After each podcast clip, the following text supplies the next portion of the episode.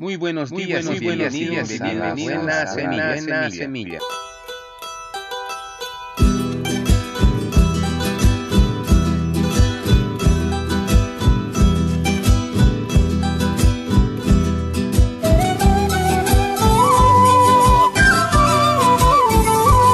Hola, hola, ¿qué tal? ¿Cómo están? Les saludo con la paz de nuestro amado Señor Jesucristo. Como siempre un cordial saludo a todos mis amados hermanos en Cristo Jesús, a toda la iglesia en general, así también para mi familia allá donde se encuentren, les saludo cordialmente a cada uno de ellos. No me olvido siempre de mis colegas de trabajo, en sus casitas muchas bendiciones. Y así para todos mis amigos en general allá donde se encuentren, un abrazo, un apretón de manos y toda la bendición de Dios para toda su familia. Después de una fuerte tormenta, un árbol frondoso y centenario se dio y cayó quedando con las raíces de fuera. Casi al instante un leñador que andaba cerca en el bosque llegó y comenzó a cortar la madera. Era tan grande el árbol que aquel leñador necesitó de la ayuda de sus compañeros. Al final se logró obtener la mejor madera del árbol. Solo la parte del tronco con las raíces quedó sobrando. El leñador decidió llevarlo a su casa aunque le pareció que no serviría de mucho. Pasaron los días y aquel tronco estaba tirado, soportando el sol y la lluvia en las afueras de la casa. Un día pasó un hombre y vio aquel tronco. Se acercó y le preguntó al leñador si podía vendérselo.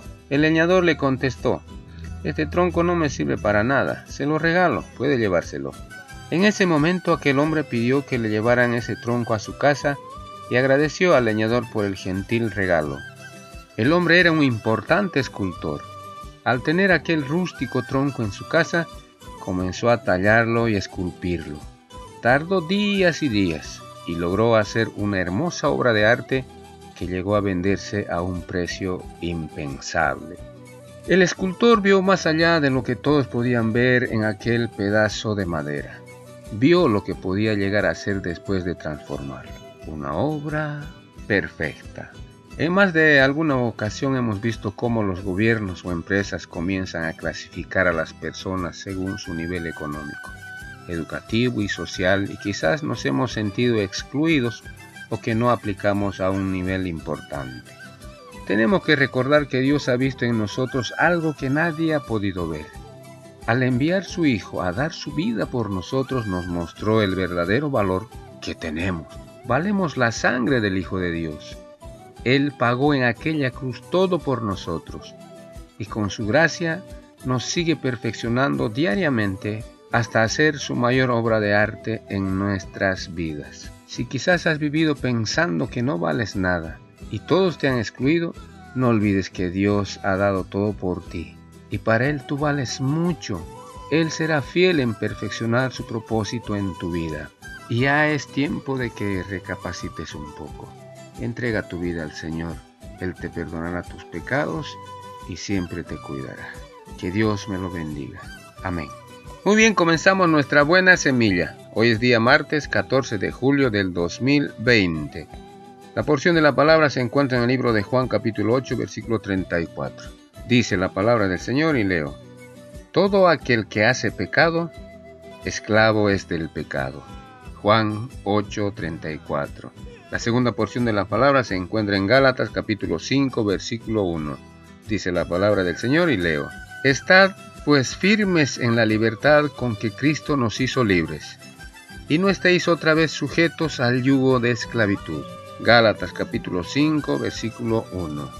Título de nuestra reflexión, Libertad.